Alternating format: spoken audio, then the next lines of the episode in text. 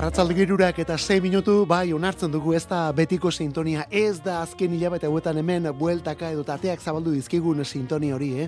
Metira, ura egintzuenak hau ere egintzuen, eta persona hori joan den azteko ostegunean zendu zenez, ba, bueno, bere omenez, onelako gauza ezberdin batekin hasten ari gara aste honetan. Wayne Shorter, saxo jotzailea, hemen ari gara ja bere instrumentu entzuten.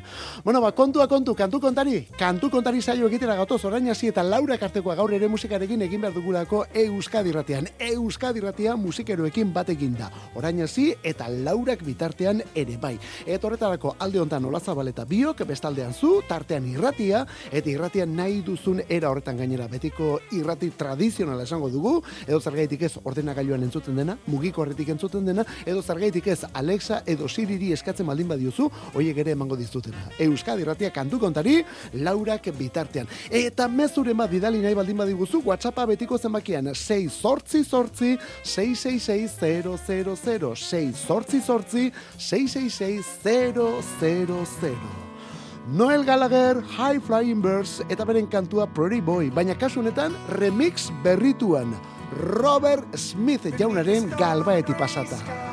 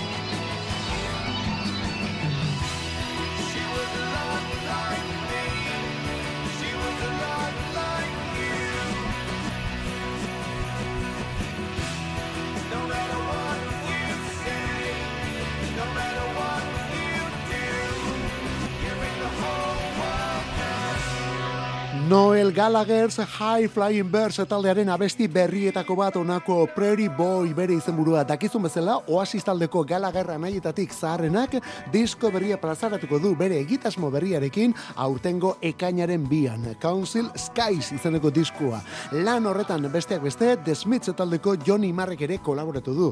Eta momentuz bi single utzi ditu gainera diskorrek aurrerakin lanak egiten ari diren bi kantu alegia. Prairie Boy hau lehen da bizi eta gero Easy Now. Biak ere behin baino gehiagotan jarri ditugu hemen kantu kontarin.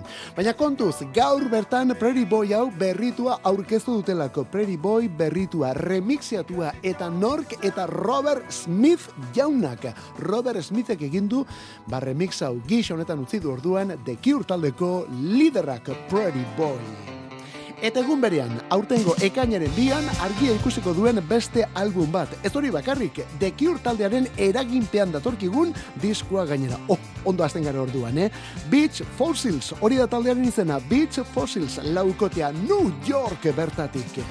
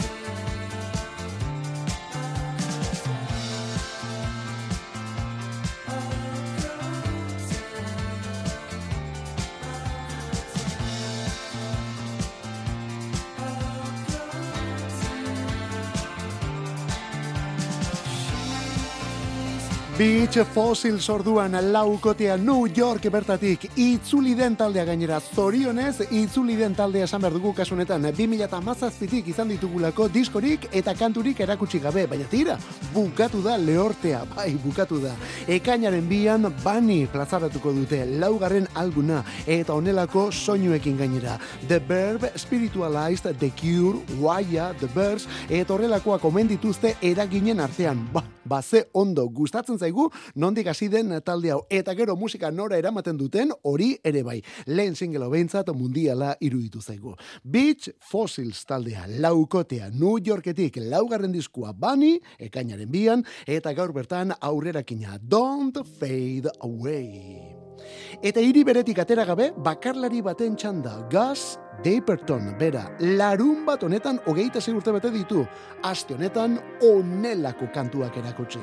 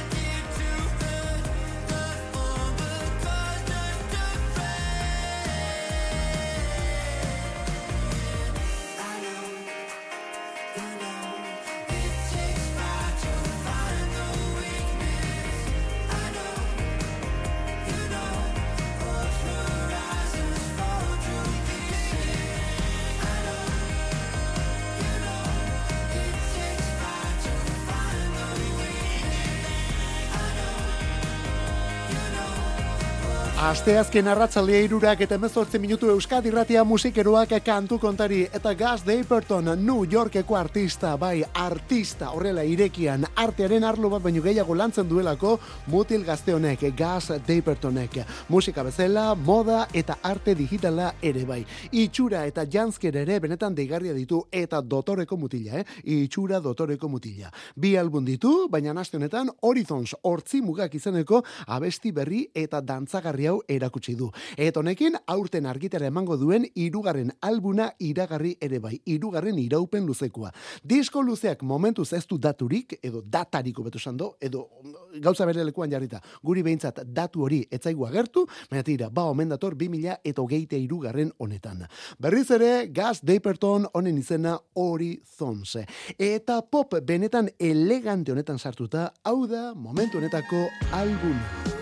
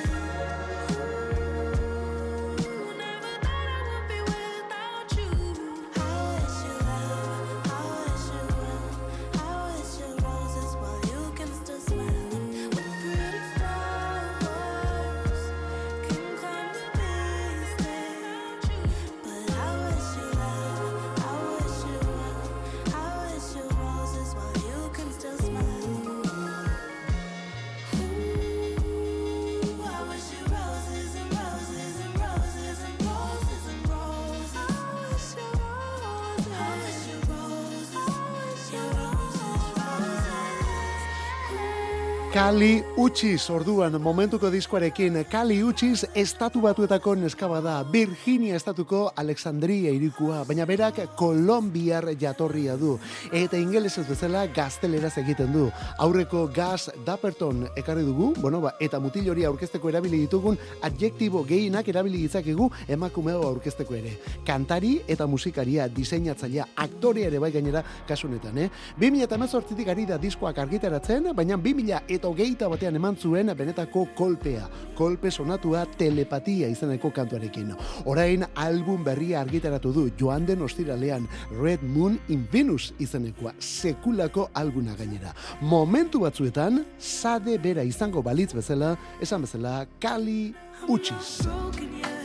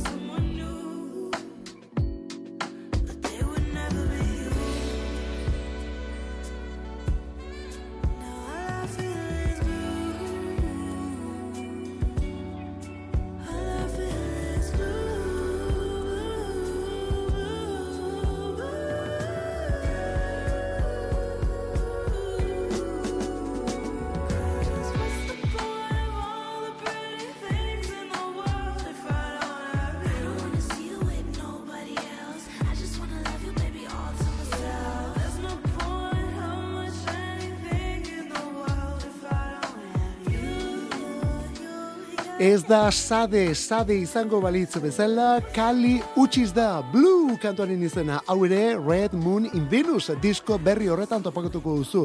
Eta pop, eta soul, eta jazz, eta R&B, eta latino nasket horiek ikustako baldima dituzu, benetan gomendatzen dizugun kantu bilduma gainera. Kali utxiz, egilea, albunaren izena Red Moon in Venus.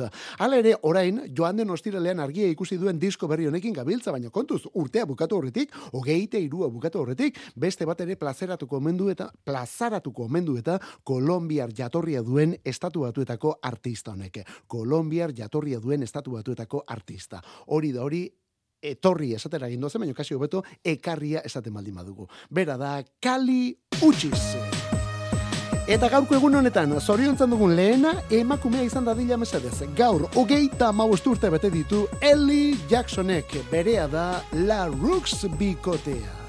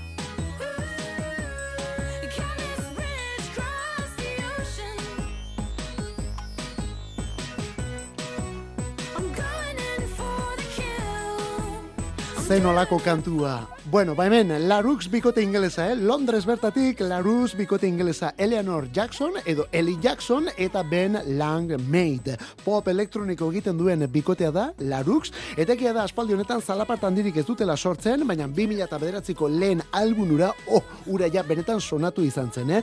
Larux bikotea, eta 2000 eta bederatziko Larux diskua. Bueno, ba, diskortan hau izan zen kantu benetan sonatu horietako bat, In for the Kill izanekoa, In for the Kill. Hemen Eli Jackson, gaur bertan, hogeita amabostu urte bete dituen emakumea. Eta berarekin batera gaur zorion du beharreko beste bat...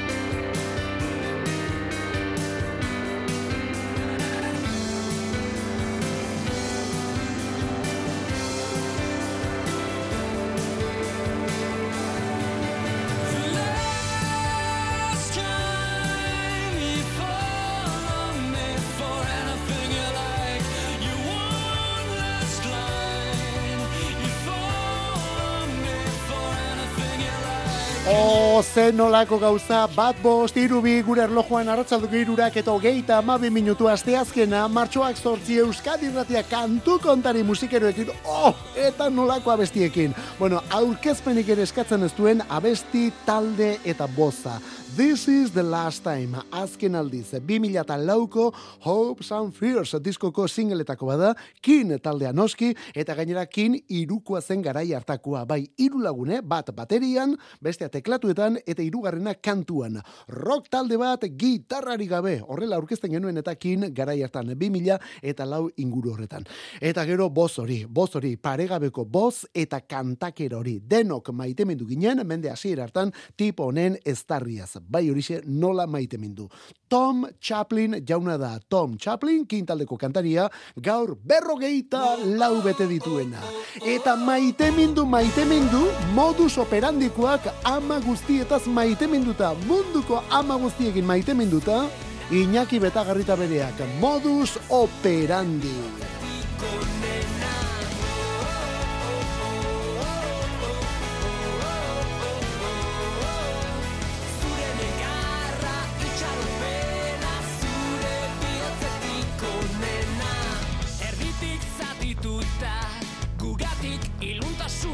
keep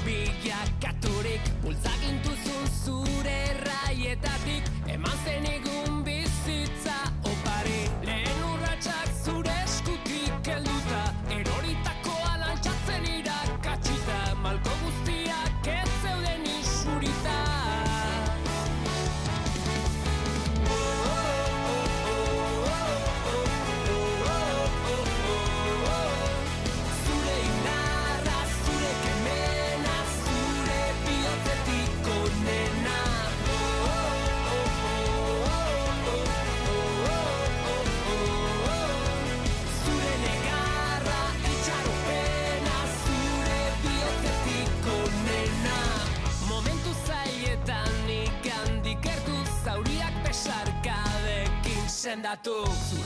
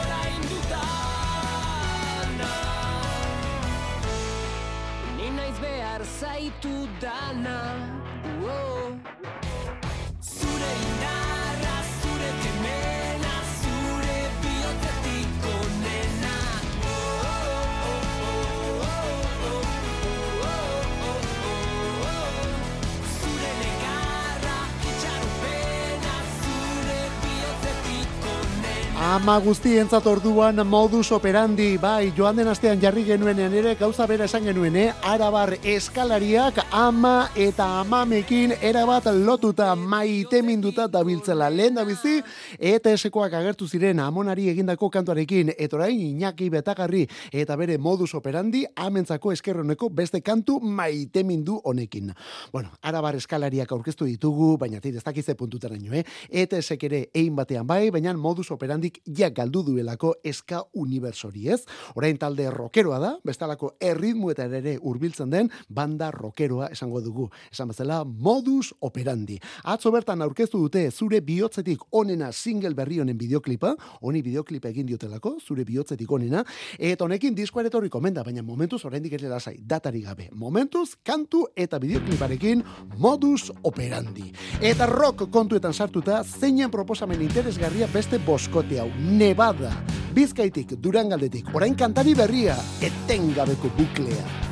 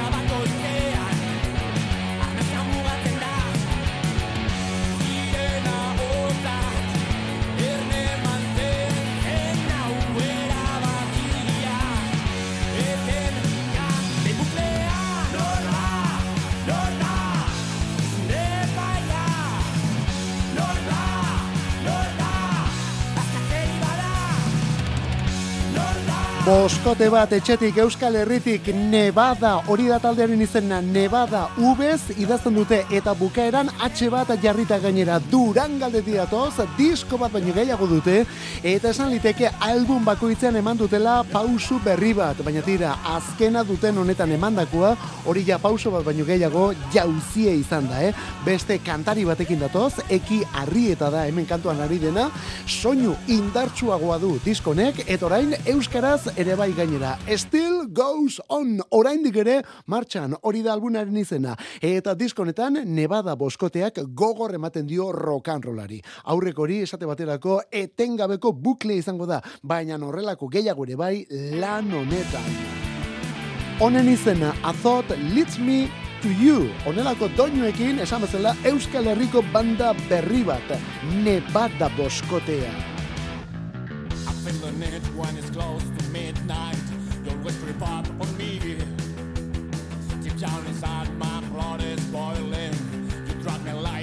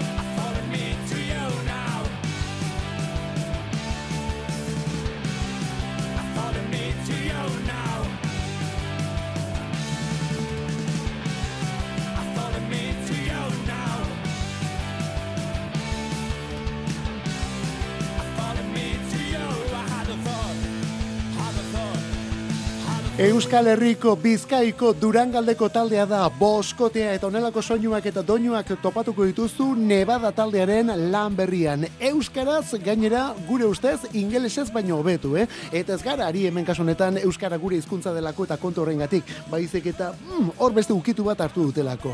Eki kantariak beste ukitu bat eman diolako bandoni. Eta gauzak nola diren, beraiek rock musika entzun eta egiten hasi zirenean, batez ere ingelesez egindako rocka entzuten zutenez, ba hortara joan omen ziren bide natural batean. Eta gero euskerarako jauzi horrek kezkak sortu omen zituen, baina azkenean pauso emate erabaki dute eta begira noraino ekarri dituen.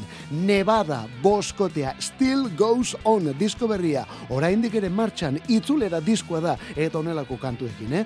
Urrengo kontzertua, urrengo emanaldia martxoaren amaseian gazteizko Jimmy Jazz, aretoan gazteizko Jimmy Jazzen eta kristonak taldearekin batera. Ah, eta lehenago esan duguna, Nevada idazterakoan UBA erabili behar da eta bukaeran HA gehitu. Martxoaren zortziak ekarri bakarrik ez, eraman ere eraman du, eh? George Martin esaterako.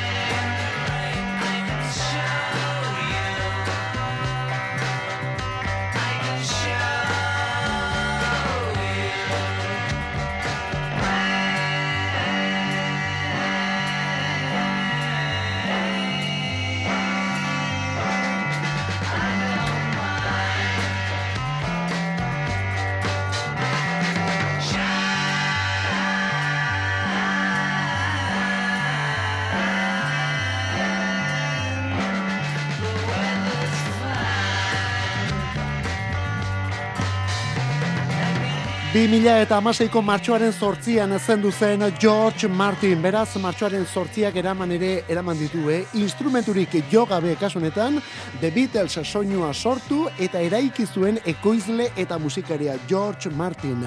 Bosgarren bitela esaten zaio. Metira, bueno, zenbat jenderi esaten zaio bosgarren bitela, ez da? Brian Epstein, managerari esaten zitzaion. Billy Preston, teklatu jotzaile eta kantariari ere bai. Aurretik taldekideak izan dako ere bai. Edota Ringo Starr ordezkatuta delakoei ere bai. Baina tira, hemen benetako bosgarrena hau da George Martin. Musika munduko ikono bat ez ezik, tipo benetan elegantea, eh? Guk argazkietatik ezagutzen genuen, baina duela urte pare bat, badakizu nola ateratzen dokumental luze bat Beatles taldearen inguruan, hor bertan ja mugimenduan erikusi genuen, eta geratu ginen hori da hori gizon puska, George Martin.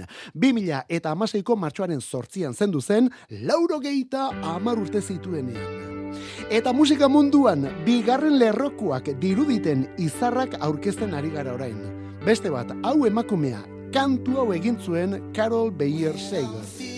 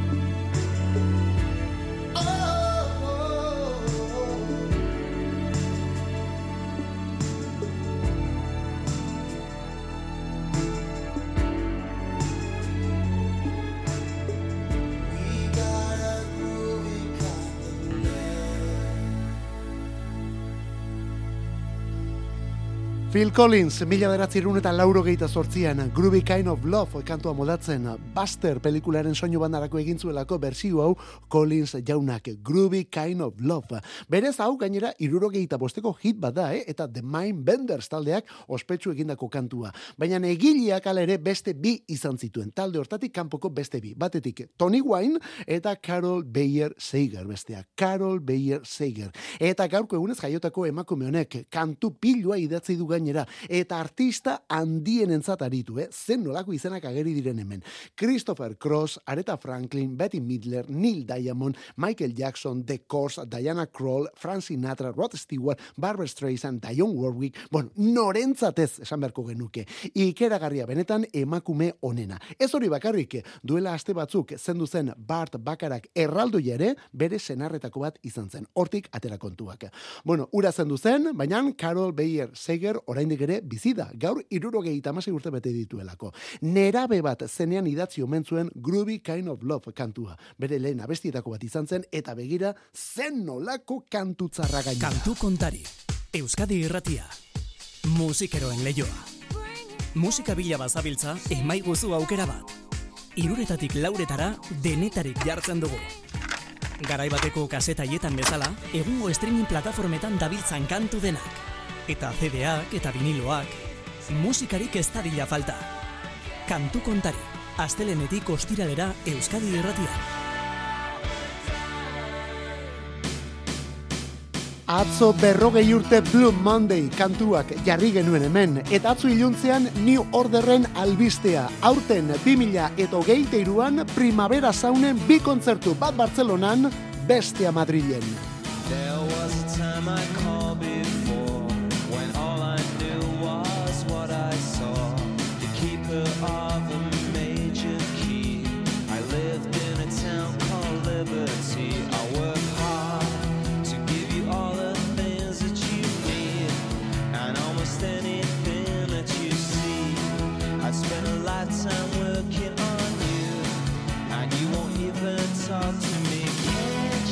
Why don't you look at me?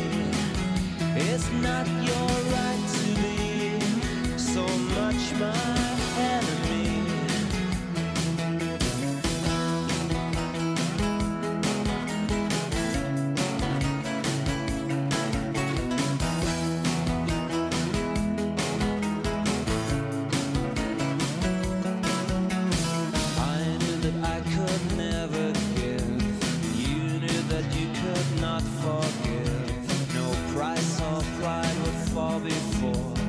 a ten foot wall without a door. Don't you know? I'm every step that you make to find some other fool you can't take. And I don't know why I even try because it all comes down to this. Can't you see? Why don't you look at me? It's not your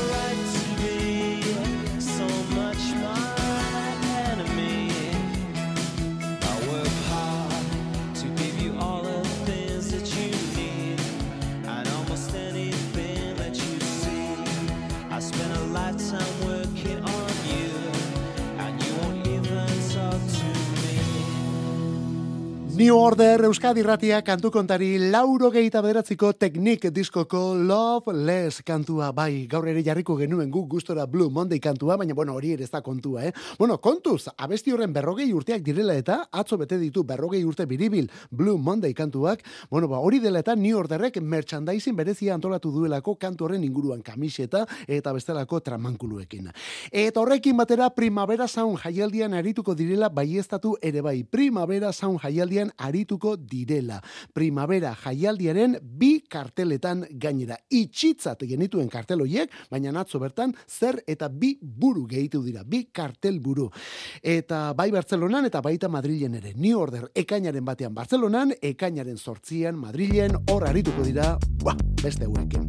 Eta atzo ere ekarri genuen beste bikote bat, bikote mundiala, kontuz honekin. Honen izena da Sleaford Mods. Fight the smash of a ball indeed. I'm going on about it in the morning to me. I'm losing in the end and I've gone too far. Force 10 from Navarone is a shot by Dodd. Cause we never aimed it in the box of isolation.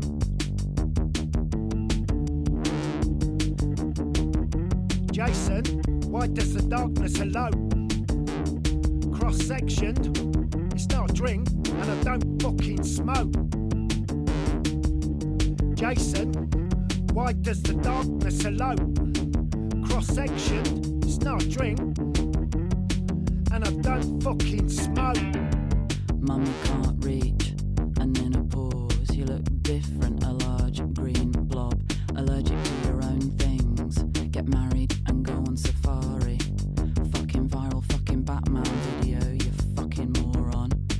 Why don't Atzoko saioan ere karri genituen bi talde bi egitasmo orduan. Lehen da bizi New Order, gero iluntzean albistearekin, eta gero beste hauek ere bai, Sleaford Mods, bikote ingelesa hauek ere iluntzean albistea zabaldu zutelako, eta zen olako albistea gainera. Bueno, honen izena badakizu zein den, Forsten from Navarone, hemen beraiekin batera Florence Show izeneko kantaria.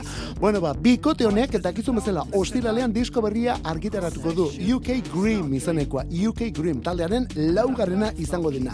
Eta horrekin bira egingo dute. Lehen da bizi erresuma batuan, gero estatu batuak, Kanada, Zelanda berri ere bai, eta uda udazken partean Europa aldera. Europa aldenan gisa honetan kontzertuak. Frantzian lehen da bizikoa abuztuaren amaseian, Charleville menzier zen. Eta gero azaroan, gero azaroan, Bartzelonan azaroaren batean, Madrilen azaroaren iruan, eta bostean, azaroaren bostean, bordelen arituko dira. Hemen Euskal Herritik bi pausotara. Baionatik, ordu betera gutxi gora bera, eh? Gero, seian Nantesen eta zazpian Parisen. Esan bezala, bikoaren izena da Sleaford Moss. Eta gaur bukatzeko Mark Knopfler jauna. Gaurko egunez duela hogei urte, moto istripu larria izan zuelako Dire Straits taldeko gitarra jortzaile, kantari eta liderrak.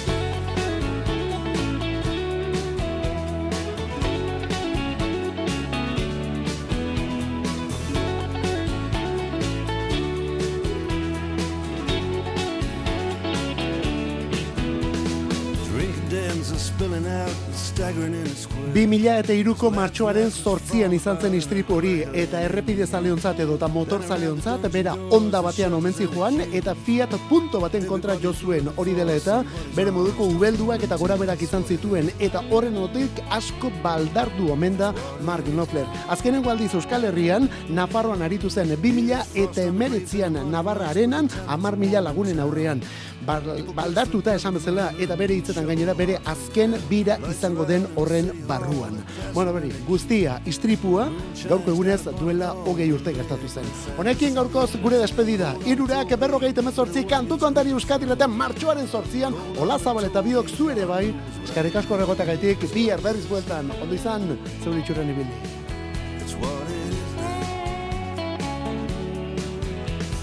Gavison sleeps in the citadel with the ghosts and the ancient stones. High on the parapet, a Scottish piper stands alone. High on the wind, a Highland drum's making a roll. Something from the past just comes and stares into my soul. Cold on the toll gate, let the drums beat the tattoo. Cold on the toll gate, God knows what I can